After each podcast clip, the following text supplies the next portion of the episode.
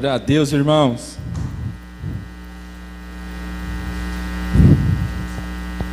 Amém. Amém, gente? Muito bom.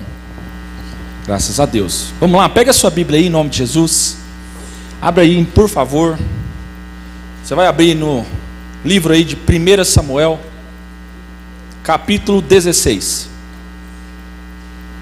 1 Samuel, capítulo 16. Amém? Graças a Deus. Muito bom, gente. Louvado seja o nome do Senhor. Como é bom estarmos aqui. Como é bom estar com os irmãos, né? Vocês estão alegres ainda? Perde alegria não, tá, irmão? Seja contente aí, fique coração incendiado, atento, perceptível que o Senhor quer falar conosco aqui essa noite. Graças a Deus. Aleluia.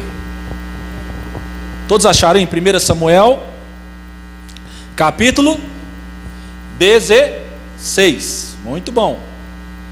Nós vamos ler do verso 1 até o verso 13, ok? Todos acharam?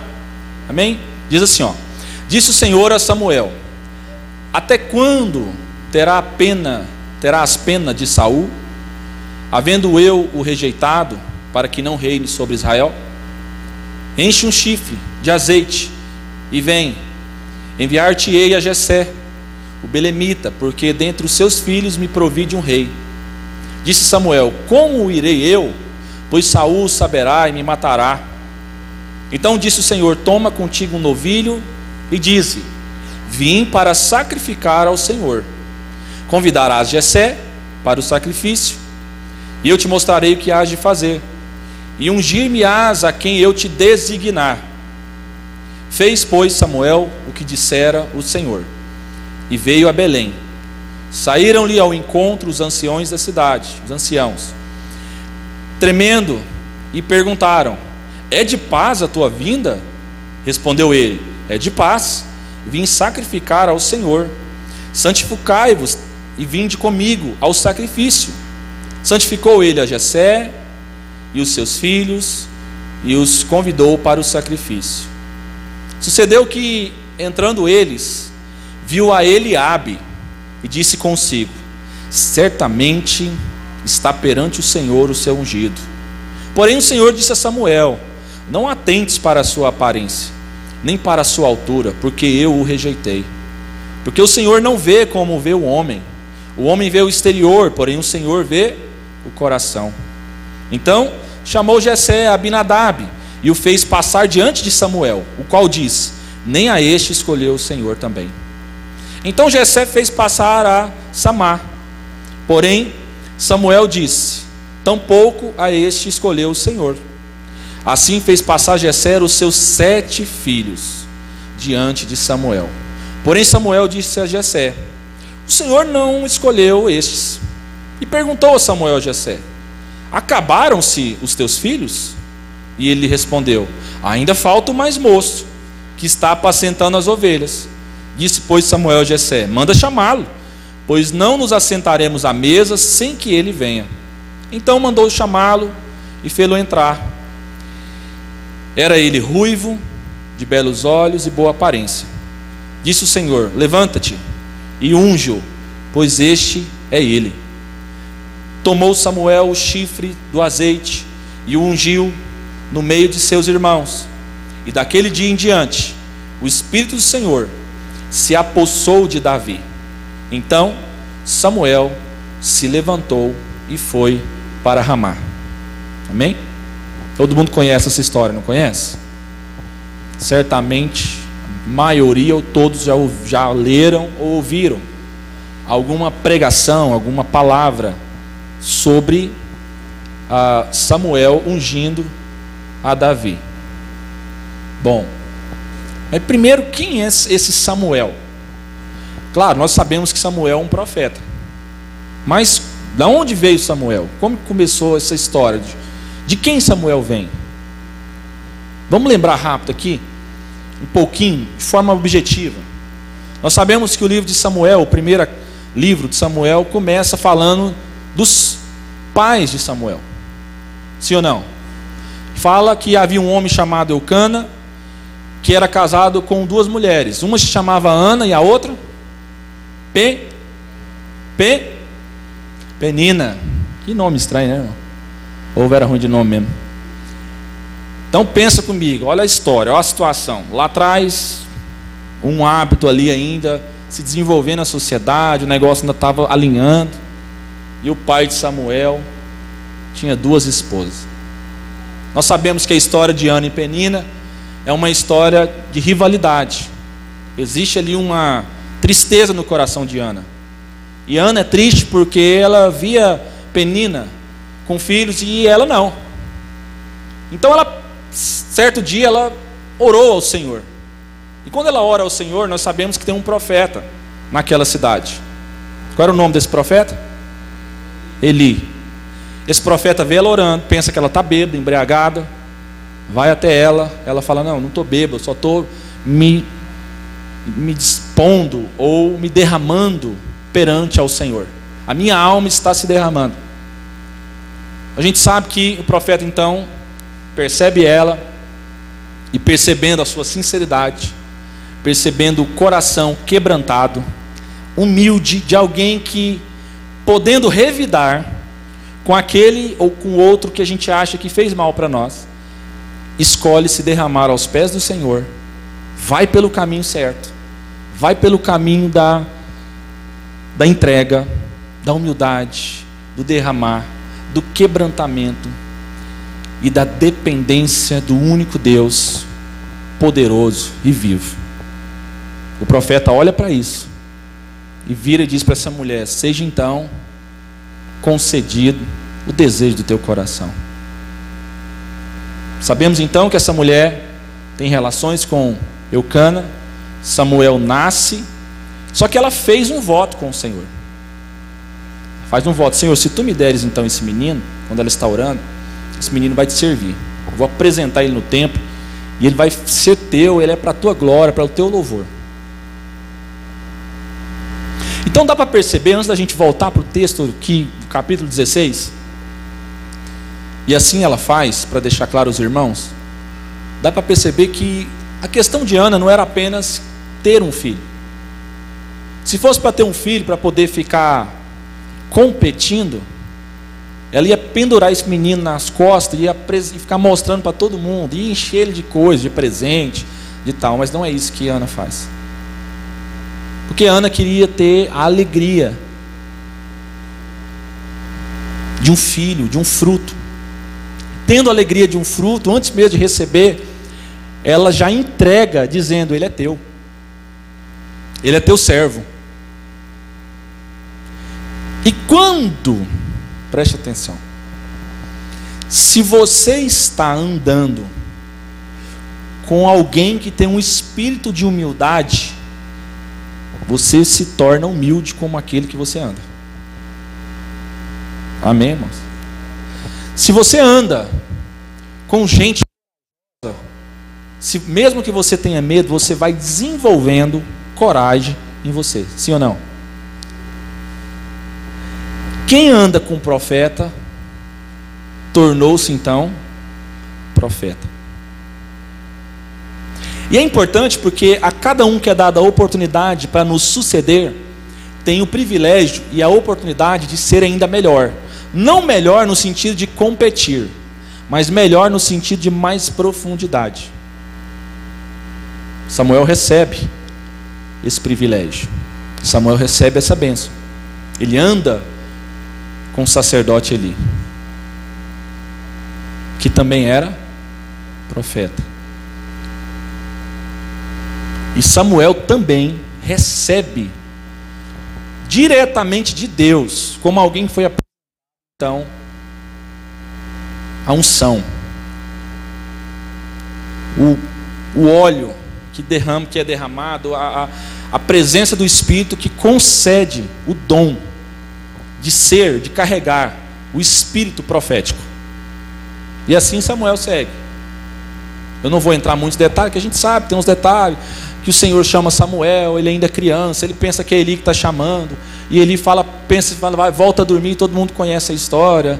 Depois de três vezes, na quarta vez, o Eli explica para ele que ele deve responder conforme é, um servo responde a Deus, porque era quem estava o chamando. Ele, o sacerdote Eli, conhecendo o Senhor Deus, sabia que era Deus que o chamava, então ele faz conforme o sacerdote, o profeta fala para ele. E assim ele, então, de coração aberto, como alguém apresentado, ele cumpre o seu chamado e a sua vocação. Ele cresce, ele tem que lidar, obviamente, com os processos da vida. Sabemos também aqui, só para deixar claro, o, profeta, o sacerdote Eli, ele tinha dois filhos, uns camaradinha complicado. Quem lembra desses camaradas? Quem lembra o nome deles? Hofni e Finéias. Uns camaradinha, pensa uns camaradas malandro mexia na oferta do altar, comia, bagunçava, fazia os. Pensa os moleques encapetados. E assim, não era encapetado de ser novo, não, gente. Era, já era maior e continuou fazendo arruaça. Beleza, a gente sabe também que depois Samuel cresce e tem filhos também. E seus filhos também não é tão alinhado como a gente pensa. Obviamente, Samuel tem que lidar com a nação de Israel. Lembra que, antes de tudo, há três livros atrás que nós lemos aqui, relata, no livro de Josué, do, falando sobre o povo que sai do Egito, que vai à terra prometida, e é um povo assim que muitos ficaram para trás, alguns entraram, e os que entraram ainda tiveram dificuldade, mesmo desfrutando de muita graça de Deus, entrando numa terra prometida, ainda deram muito trabalho para Josué. Quem lembra disso? Pois é, esse mesmo povo é o povo que vai dando a descendência, que vai chegando até Samuel, e é um povo complexo, é um povo teimoso, é um povo, inclusive, não satisfeito com o senhorio de Deus, quer ver algo assim que quer tocar, tangível, quer ter um homem ali para poder ficar mandando, começa a desprezar a, o reinado de Deus diretamente através da vida de Samuel. E começa a pedir um, um rei, né? Eu quero um rei assim, do nosso jeito, alguém que a gente vê, em outras palavras. E aí Samuel pensa que está sendo rejeitado, mas na verdade Deus fala para ele assim: ó, na verdade rejeitou você, rejeitou a mim primeiro. Mas beleza, vou conceder um rei para esse povo aí, já que é isso que eles querem, está tudo certo. Deixa ele, vou, vou, vou permitir, conceder o que nós chamamos a teologia de vontade permissiva de Deus. E assim acontece. Está vendo que já é um povo complexo, é uma história assim. A gente precisa relembrar. A gente sabe que aí Deus permite, e obviamente, permitindo, levanta Saul. Saul é um cara complexo, todo mundo sabe. Sim ou não? Um cara assim que muito. Presta atenção, que pode ser você um cara egocêntrico, um cara oscilante, bipolar, por isso ele é oscilante. Já olhou para você e falou assim: rapaz, será que eu não estou experimentando a intimidade que eu deveria ter com Deus e, e aproveitando o que Deus colocou nas minhas mãos, porque eu sou alguém bipolar? Oscilante. Porque quando as pessoas não fazem o que eu quero, eu fico chateado e começo a fermentar e bagunçar e demonizar Deus e o mundo. Bom, essa é a figura de Saul. Só que, lembra, é uma vontade permissiva. E nessa vontade permissiva, pronto, eles queriam, eles queriam um camarada assim que tivesse uma aparência do jeito que ele viu os outros povos tendo reis lá, porque eles queriam assim alguém que na verdade trocar a glória de Deus, eles queriam alguém para no fundo, parece que essa história conta para nós que há um desejo no coração, sabe, de idolatria para o homem, de ter uma figura de um homem, para falar, é, nós temos o melhor, para competir. E aí o próprio Samuel é usado por Deus para dizer ao próprio Saul. O que, que ele disse para Saul? Quantos lembram? Deus já o quê? Já te rejeitou, meu amigo. E tem um outro camarada na parada aí que é segundo o coração de Deus. Agora está fazendo sentido, né? Agora estamos chegando no texto que nós lemos. E é nesses processos que eu estou aqui resumindo bem, porque senão fica muito grande. Que Samuel vai, depois de todo um contexto lá de Saul, vai volta, faz errado, o Senhor reprime, ele vai lá, Deus manda Samuel reprimir Saul, e ele faz, e o Saul vem com desculpa. Já a gente fica com desculpinha quando a gente vai. Se você é esse camarada, muda de uma vez por todas. Você pode ter o espírito de Saul e saiba, Deus concedeu depois um espírito maligno para Saul. Quem sabe disso? O livro de Samuel fala sobre isso. Se você não leu, lê lá. Começa do início, você vai entender. Ok? Deus permitiu e concedeu. E tudo apontava para alguém, como eu disse, como o próprio Samuel diz ao próprio Saul, não mente. Pensa, Samuel se fosse alguém covarde, medroso. Ele tinha sido usado para falar o que ele falou na lata para Saul. Rapaz, deixa eu dizer uma coisa para você.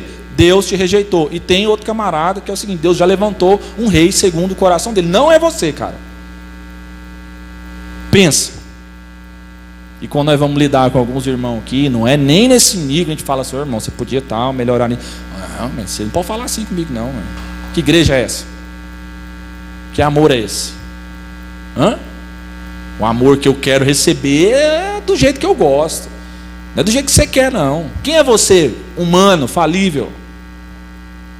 Isso pode ir tão longe que tem gente que entrou, começou congregando, queria, depois se perdeu com o espírito maligno, entrou no liberalismo teológico e hoje nem a Bíblia mais é a palavra de Deus. Está vendo como é que vai desencadeando? Um espírito maligno, soberba, arrogância, ego inflamado. E acontece que o Senhor avisou. E como ele avisou no capítulo 16 que nós lemos, assim Deus envia Samuel à casa de Jessé. Jessé, pai de Davi, e de mais sete irmãos. Quantos irmãos eram no total? Para ver vocês é bom de matemática, estão ligados aí, viu, irmãos? Então, ele vai lá, o texto está falando aqui que ele chega lá, ele prepara um, um, um, sacrifício, ele prepara um ambiente lá de uma entrega, uma santificação, uma preparação, todo um, um que era da, do, da época, da cultura, etc. e tal. E aí vai passando, ele manda chamar, te apresentar os filhos, é o mais velho, e vai seguindo. O que, que nós lemos aqui? Que passa então os sete filhos de Jessé. E Deus está dizendo, não. Então presta atenção, se Deus quiser só mais um, qualquer um servia. Deus não está procurando qualquer um. Deus está procurando um verdadeiro adorador. Um de coração verdadeiro. Um na qual é temente, na qual é corajoso e na qual é obediente. Diga comigo assim: obediência, temor, coragem. Essa é a figura de Davi. Pastor, mas espera aí. A gente sabe que Davi deu umas mancadas também. Então, peraí, se Davi é esse homem segundo o coração de Deus, por que que Davi dá umas mancadas tão sérias?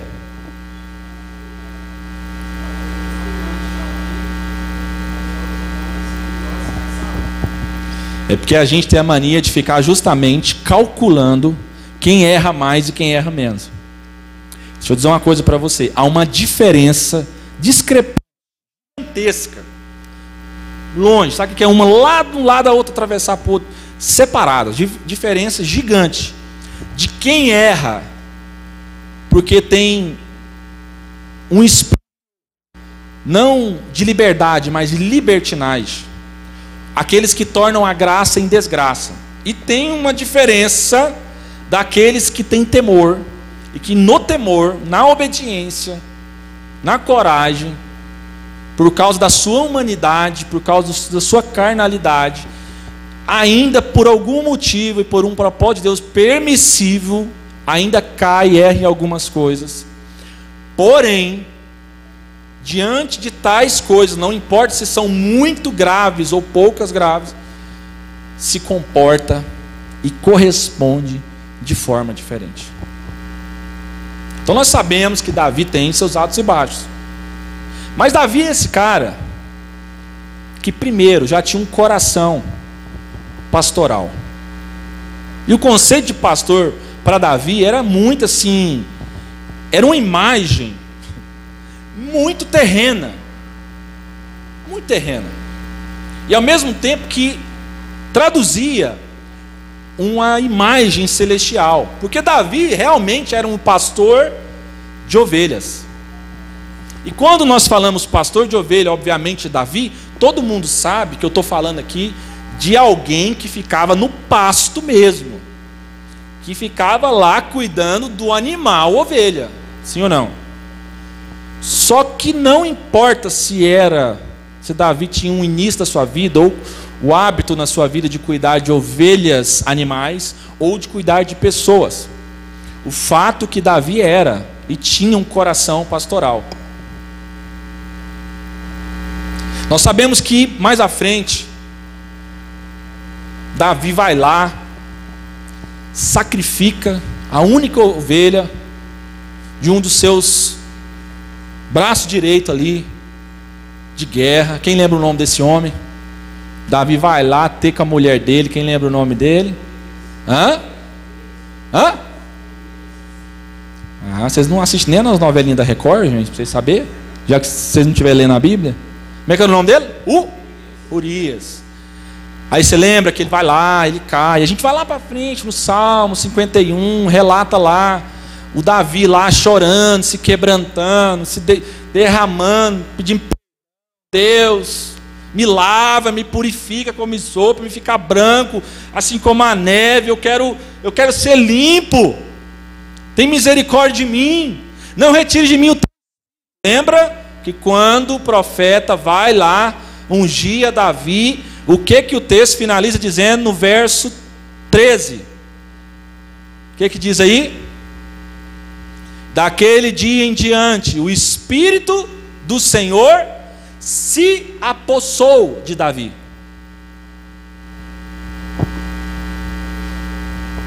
Ele toma posse de Davi, ele, ele, ele é parte de Davi, ele é derramado sobre Davi. Vamos fazer um paralelo para a gente entender um negócio importante. Quando a gente vê Jesus lá na frente, com seus discípulos, soprando sobre eles antes da descida do Pentecoste, a gente fica naquela dúvida: peraí, Jesus, o Espírito Santo estava ou não estava sobre eles?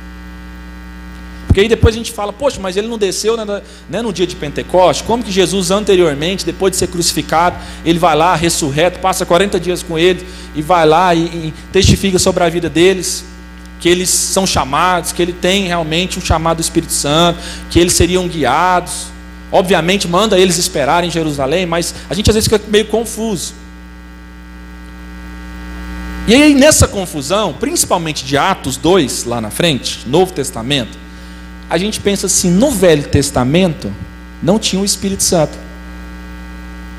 Mas o texto está dizendo que o Espírito de Deus se apossou de quem, irmão? Santo sempre foi e sempre será. Ele é Deus. Diga comigo assim: o Espírito é Deus. Diga, Deus, Pai é Deus. Cristo Jesus é Deus. Agora pergunta assim: quantos deuses nós temos? Quantos? Mas nós não falamos que cada um desses é Deus? Então quantos deuses nós temos? Um. Por quê, irmão? Vamos ver se você sabe a lição de casa. É um só Deus, mas ele se revela três pessoas: Pai, sempre existiram.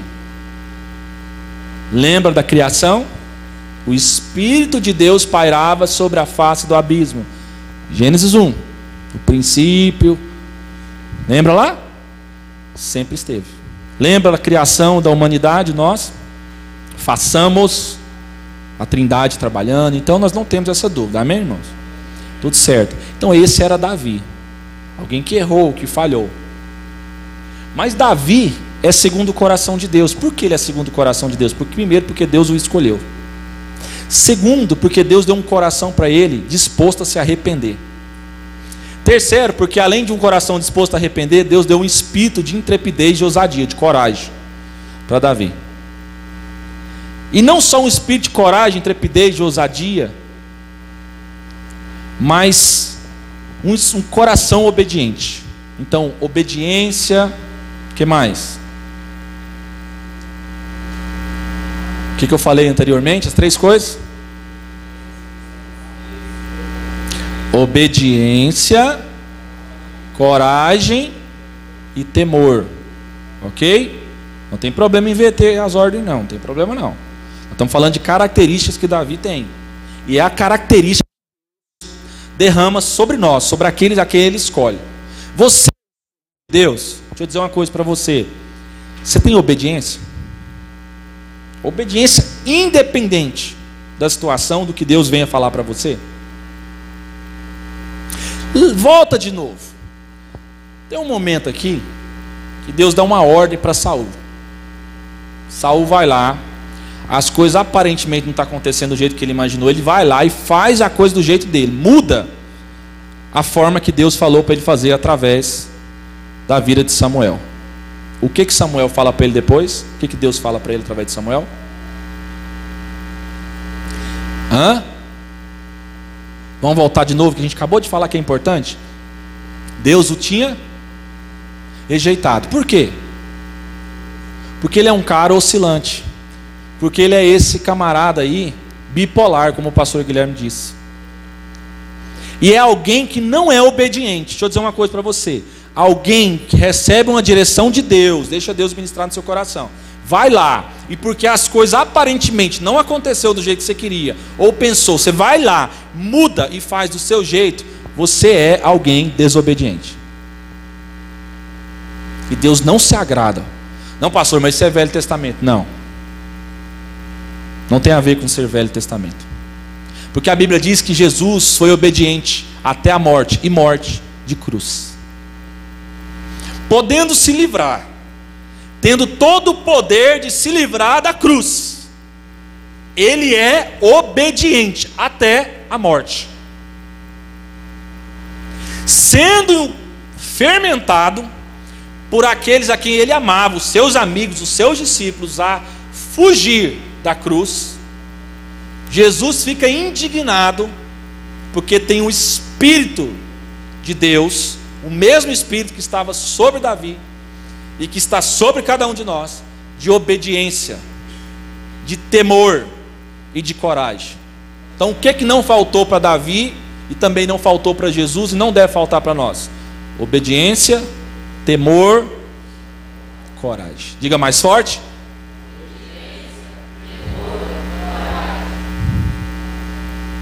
Se você não souber como orar mais, todos os dias, ora ao Senhor dizendo: Pai, me dê obediência, temor, coragem. Não, pastor, mas eu gosto muito de orar para que Deus dê sabedoria. O temor é o princípio da sabedoria. Ore assim, você vai obter. Amém, irmão? Coragem. Se fosse para a gente lidar com situação fácil, não precisava nós orar por coragem. Aí a gente sabe que Davi lá tem um episódio que ele vai. Próximo capítulo aqui no 17, ele já tem que lidar com Golias, quem sabe? Ah, a historinha todo mundo sabe, né? E aí conta-se uma história lá judaica que, é, obviamente, aqui no texto também faz alguma menção ah, de pedrinhas, né, de algumas pedras. Quantas pedras você acha que Davi pega? Hã? Diga comigo assim: cinco.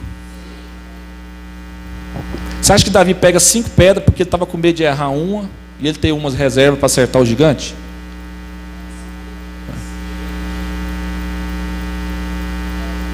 Quantos gigantes, quando você lê e aprendeu, você acha que tem aí? No texto, na Bíblia aqui. Um. Qual era o nome dele? Golias. Aí a gente imagina, obviamente, claro, porque tem detalhes que às vezes não está aqui. Ok? Mas está aí na vida de outros irmãos, outros anciãos aí, outros homens que Deus levantou, outros mestres em Israel, judeu mesmo, que tem um conhecimento histórico mais aguçado ainda do que chegou para nós. Claro que isso não muda o propósito principal, mas são informações que a gente crê que podem muito ser verdadeiras, porque fazem sentido com o texto, com as cinco pedras. Só que conta a história aí no contexto judaico, que não está aqui nas escrituras, creio eu que faça sentido, que pode ser verdadeiro, que essas cinco pedras nem precisou de serem usadas. Porque quando ele derruba Golias, os quatro que estavam com ele, que era para guerrear junto, vai embora. Foge. Amém, irmão? Então a palavra de Deus cumpre o seu propósito. Ela fala da quem, de quem ele derrubou. Ela fala do aquele gigante que ficou diante dele, ele foi lá e derrubou. Está feito, está preparado. Só que nesse propósito, dentro desse contexto da história de Davi aí, que a gente está pegando um pouquinho de cada coisa, muito resumido, porque tem muita coisa, mas falando só um pouquinho da questão da luta dele contra esse gigante, traz para nós agora no seu contexto de vida normal, atual, real. O que é seu gigante? Quem é seu gigante? Eu sei que talvez você vai olhar e falar assim: ah, então assim como ele derrubou alguém, um ser humano, que era gigante, eu tenho alguém que me atazana. Eu tenho um satanás que me enche o saco, alguém aí que me inferniza. Então agora eu vou derrubar ele ou ela. Não é isso que Deus está tratando conosco. O Senhor está falando para nós que em Cristo Jesus, todos os muros da separação já foram derrubados. Agora, os gigantes que se levantam agora, não é mais esses físicos como eram no Velho Testamento. Não eram exércitos. Agora é o que? Principados e potestades. Porque a nossa luta não é contra carne ou sangue. Onde está escrito isso? Efésios 6. Qual o verso lá? 11. Vê se é o 11 aí, vê se eu estou certo ou errado. Acho que do 11 para frente aí. Ok? Então a nossa luta não é contra pessoas. Não vamos batalhar para destruir as pessoas. Lembra de Jesus? Não pagueis o mal com mal. Orai e abençoai aqueles que vos perseguem. Bem-aventurados sois vocês quando sofrerem todo tipo de injustiça, por amor de mim vocês são benditos. O bem de Deus, o bom de Deus está sobre vocês. Não precisa lutar contra as pessoas. E como é que nós então lutamos contra esses espíritos malignos? Não negando a verdade a essas pessoas que têm carregado esses espíritos malignos. Se você nega a verdade, é a verdade em amor. O que é a verdade em amor? Verdade em amor é uma verdade com compromisso. Não adianta você chegar aqui ou na casa de alguém, ou visitar alguém, ou mandar uma mensagem para alguém e falar uma bela verdade que está tudo escrito nas escrituras, aqui na palavra de Deus para essa pessoa.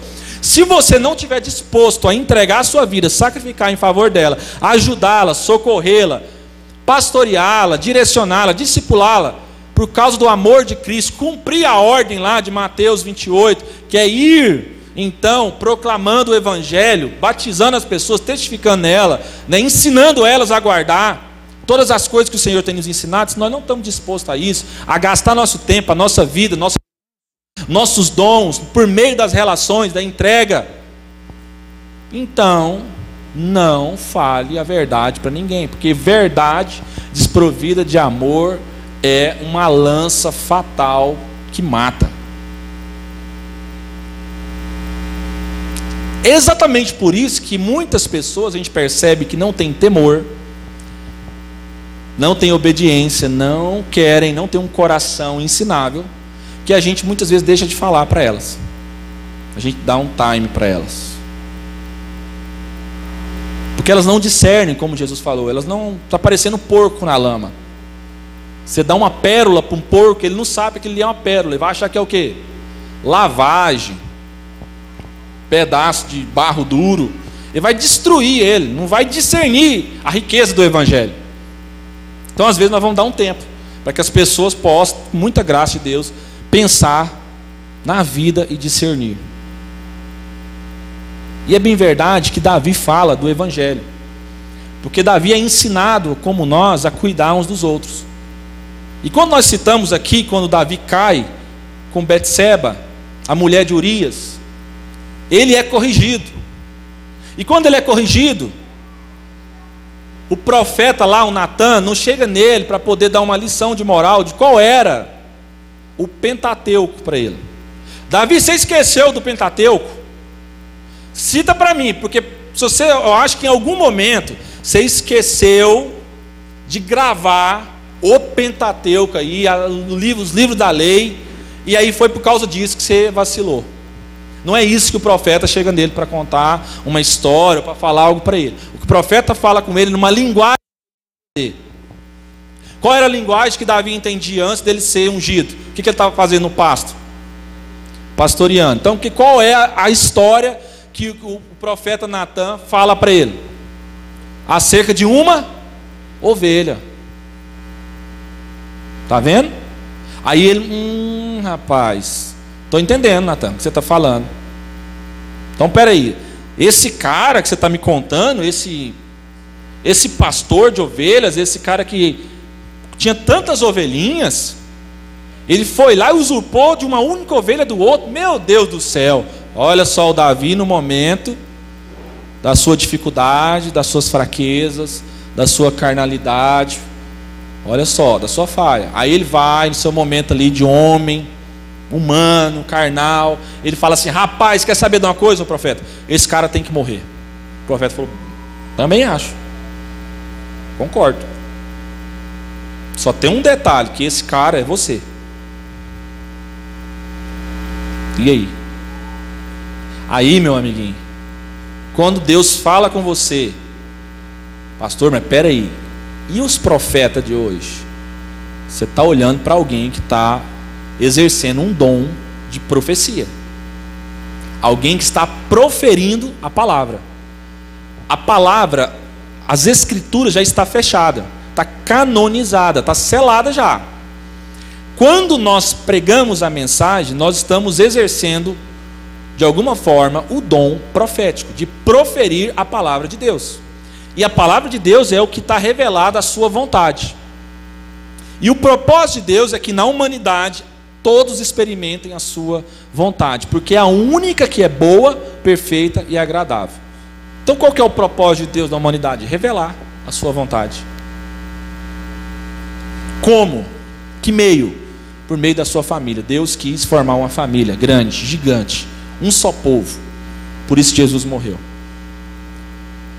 Obviamente, a gente voltando à proposta de que o profeta fala para Davi, Davi então reconhece, cai, se arrepende, é a oração do Salmo 51 que nós vemos.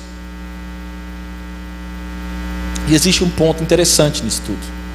Mesmo quando alguém falha, mas é alguém que ama a Deus, é alguém que teme, é alguém que permanece na comunhão, ele quer, ele ama o Espírito Santo, ele deseja, ele ama a Deus, ele ama Cristo, ele quer ser obediente, ele quer, ele quer através da coragem cumprir e obedecer tudo aquilo que Deus falou para ele. Deus faz com que isso de alguma forma, por mais que tenha alguns desenrolar, que a gente sabe, algumas consequências difíceis e desastrosas também, mas existe graça também nesse processo. Porque o próprio Jesus é da descendência de Davi.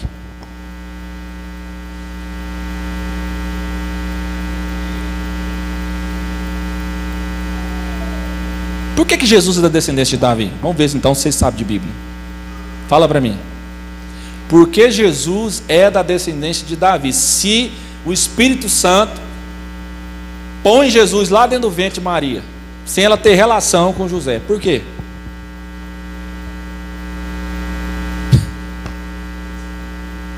Hã?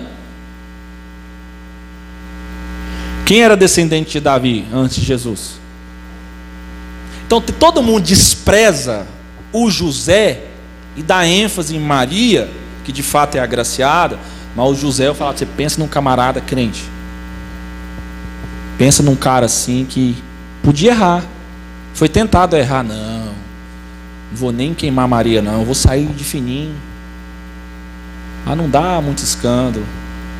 Porque, pô, eu, Maria não é uma vadia. Ela não se deitou com outro homem.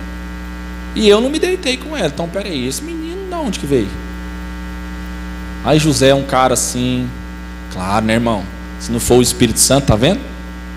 Aí o Espírito Santo vai, visita através de um anjo, fala com ele e tal. Aí José fala: Ah, tá bom. Não é isso? Só que José poderia fazer o quê? Não. Não tem jeito. Difícil mais. Nunca vi isso acontecer na história da humanidade. Primeira vez, não, escolhe outro, comigo não. Rapaz, é o seguinte, eu planejei meu casamento tudo bonitinho, ter um filho bonitinho lá, engravidar minha esposa, esperar, saber que está grávida, ver a barriguinha crescendo, porque não tinha exame naquela época, né, irmão? Igual a gente tem hoje. Pronto. Ou de corno ou de adúltero. Ele falou: Não, não sei o que é pior, se é ser corno ou ser adúltero. Então, assim, nossa, é muito difícil. Ninguém tinha passado o que José passou. Está vendo? Deus te põe em situações e você fala assim: Poxa, eu não conheço ninguém que passou por isso. Deus parece que me escolheu. Nossa, tinha que ser comigo? Tinha. Porque Deus quer agraciar a sua vida. Deus quer te fazer alguém corajoso, temente, obediente. Porque é na obediência, na coragem, no temor que você experimenta a graça forma profunda, águas do rio de Deus que não vêm só nos seus tornozelos, mas que elas vão subindo e te levando a um nível nesse rio de Deus, essa vida de Deus, fluindo através de você de forma mais profunda. Com a obediência, do temor e da coragem. Por isso que o João fala na frente, ó, gente, não tenha medo não. O verdadeiro amor, você ama, eu estou falando de amor, aliança agora. Você tem uma aliança com Deus e Ele com você, você tem certeza disso? Não tenha medo, esse amor, essa aliança vai pôr fora todo medo, vai jogar fora, vai expulsar de você todo medo. Porque o medo, ele começa a fazer a gente pensar, nó, e agora, como é que vai ser? Não, mas essa pessoa, não, tem que lidar com isso, não, e a consequência, né? E o José pensou nisso, a gente pensa nisso também.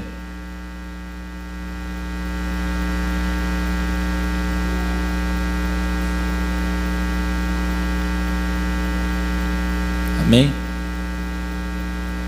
Uma perguntinha agora de escolinha dominical. Quem era o pai de José?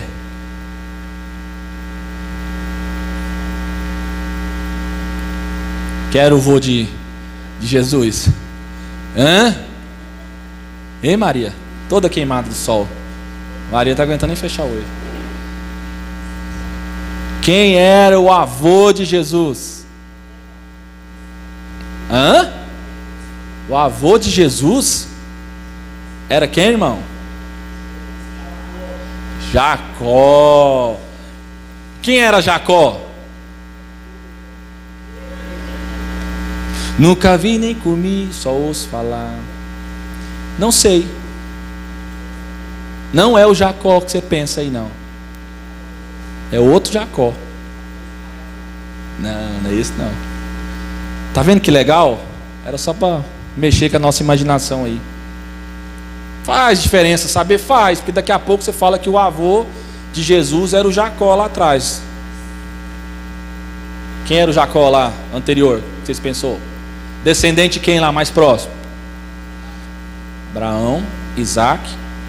Jacó era filho de quem? Isaac. E era neto de quem? De Abraão. Então, qual é que você pensou se no Abraão era vô de Jacó e Jacó foi vô de Jesus? Né? Mas não é esse Jacó não. Mas é só a título de informação. Não tem nada falando assim, o que fez, o que Nada. É, esse nome aí já não é muito. Amém. Então a figura de Davi para nós, que Deus quer trazer nessa noite para nós é o seguinte: todos nós somos chamados e escolhidos em Deus a ser homens e mulheres segundo o coração de Deus. Como é ser um homem ou uma mulher segundo o coração de Deus em três pontos objetivos que nós falamos aqui. Alguém que tem temor, obediência e coragem. E há circunstâncias, e esses ensinamentos, essas histórias têm que servir de ensino para nós, para gerar temor, para que a gente não caia nos mesmos erros. Amém, irmão? Porque agora nós estamos no tempo da plenitude. Jesus veio, revelou algo muito mais profundo. A gente já entendeu isso aí. Não vamos fazer também de bobo, como eu disse, transformar a liberdade em libertinagem. O que é liberdade para nós? Liberdade é para fazer o que eu quero, do jeito que eu quero? Não é. É porque eu sou livre, que eu tenho o Espírito Santo para me fazer andar segundo a Sua vontade. Então, liberdade é eu podendo fazer qualquer coisa, estando diante de mim toda situação, e eu ter temor, coragem e obediência para cumprir uma vontade que não é minha. Então, isso é a liberdade. Estando diante de nós todos os dias a tentação, o mal, o errado, o que é pecaminoso, o que, que nós fazemos? Usamos da nossa liberdade, porque somos livres. Liberdade fala muito mais ainda do, de algo que, muito além do que simplesmente está diante de nós todas as coisas. Fala de que nós recebemos uma libertação, não somos mais escravos do pecado. Então foi para a liberdade que ele nos chamou. Não usemos da libertinagem para transformar a graça em desgraça. Em outras palavras, não seja uma vergonha para o Evangelho. Não seja uma vergonha para Deus. Não exponha Cristo à vergonha. Quantos homens nós poderíamos ter falado nesse processo de Bíblia, de Escritura? Quantos profetas, quantos homens de Deus? O Marquinhos começou aqui lendo um texto fantástico, Hebreus 11. Hebreus 11 fala sobre fé, e lá na frente ele fala sobre a galeria dos heróis da fé. Lembra lá? Gideão, Jefité, Samuel, falamos agora, Baraque, Davi, Sansão e tantos outros profetas que nem o que, que o escritor diz lá? Me falta tempo para poder falar a grandeza de homens que não se venderam, ainda que tiver dificuldade depressivos, angustiados, caíram em algumas situações graves, como Davi, mas se levantaram mediante o temor ao Senhor. Reconhecer. Quanto mais você não reconhece, quanto mais você foge covardia, quanto mais você não é obediente, mais um espírito maligno, ruim, se aposta no seu coração, um espírito de desobediência, de rebeldia, maligno. E para terminar, eu tenho que lembrar de novo: não é à toa que a oração que Davi faz, no Salmo 51, depois da sua grande queda, um ponto principal que ele chora, deleita, ele se derrama, ele clama, ele dizendo: Não, de mim o teu espírito. Não permita que as suas lâmpadas do seu ser, que o seu ser seja inundado por trevas, uma vez conhecendo a luz. Que a alegria de Deus, do temor, da obediência e da coragem seja o combustível seja o óleo do seu interior, dias, para que Cristo vindo, nós sabemos que Ele vem. Ah, e como Ele vem? Ele vem a nos encontrar preparados, unidos, lutando em favor da unidade. E digo mais uma vez: Ele vem Lembra o que diz Apocalipse? O Espírito e a noiva dizem: Vem. Quem diz?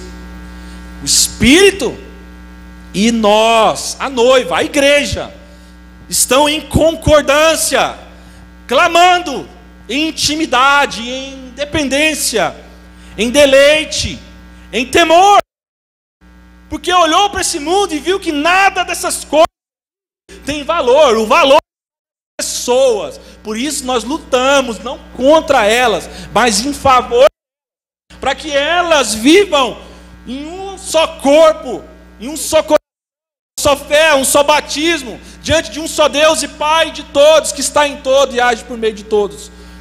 A igreja, em unidade, em aliança, em alinhamento. Mas e o medo, então, a coragem. Porque nós confiamos, nós tememos a Ele. Temor fala de aliança. Sábio é aquele que tem uma aliança com o Senhor, uma vez que Deus o chamou. É aquele que preserva, é aquele que luta contra si mesmo, primeiramente, para que não seja peço para os outros. Eu sei que cada um de nós aqui essa noite, de forma pequenininha, média, grande ou então muito estrondosa, tem aí desafios na sua vida. Eu tenho, você tem, nós temos diários. Cada um aqui luta contra angústias, pensamentos malignos que tenta tomar nosso ser. Um espírito de covardia que quer apossar de nós, mas nós temos um dono. Ele nos comprou.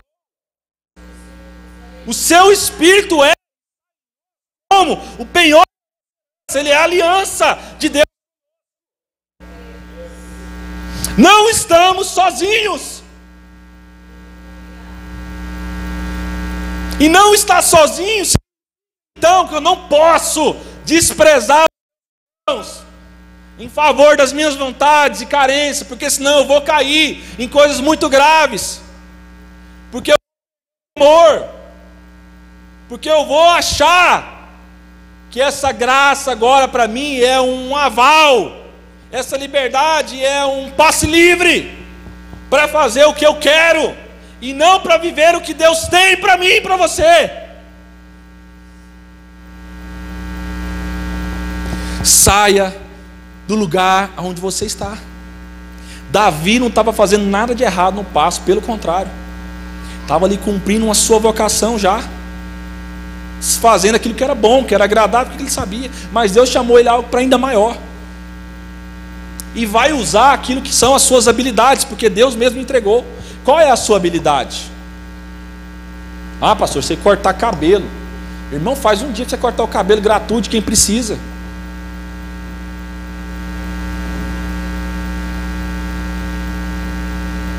Sou costureiro. Rapaz, pode ter uma criança aí precisando, um bebê, uma mulher, um homem precisando de uma roupa aí, rapaz, é o que eu tenho, eu tenho aqui um pano, eu posso fazer uma camisa para você. Nossa, pastor, mas será? É.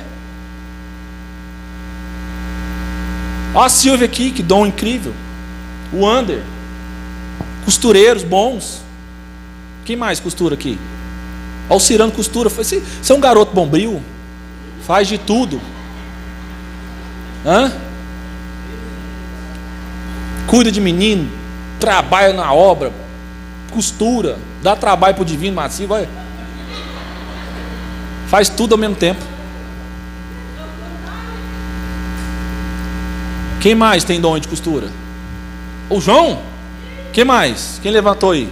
Você também tem? Uai. Tá vendo, irmão? Depois na pergunta assim, pastor, não sei qual é meu dom, por isso que eu estou triste aqui. Irmão, seu dom é servir. O que, que você tem? O que, que você tem para servir a Deus? Sabe como é que Davi serve a Deus naquele momento diante do Golias? Rapaz, eu tenho pedrinhas. Diante do Golias, o que, que ele precisava? Ele não precisava de um cajado, porque ele não estava diante de uma ovelha. Está diante de um lobo. O lobo vai obedecer cajado? Volte para. Não, a história é outra, irmão. Ah, peraí, deixa eu ver, deixa eu discernir aqui. Como que eu posso servir? Como que eu posso revelar a Deus? É o seguinte: você vem aí em nome da sua força. É o seguinte: eu vou em nome do Senhor dos Exércitos, o Deus Todo-Poderoso, é em nome dele que eu estou indo contra você. Você pode vir do jeito que você vier. Você é grande, mas não é dois, irmão. E tem mais, onde eu achei essas pedras aqui, eu acho um bocado a mais. E se não der certo, eu corro. Mas não é isso que Davi pensou, não. Ele pensou assim: já deu certo. Porque ele sabia em nome de quem ele estava indo. Em nome de quem que você faz as coisas? Seu nome?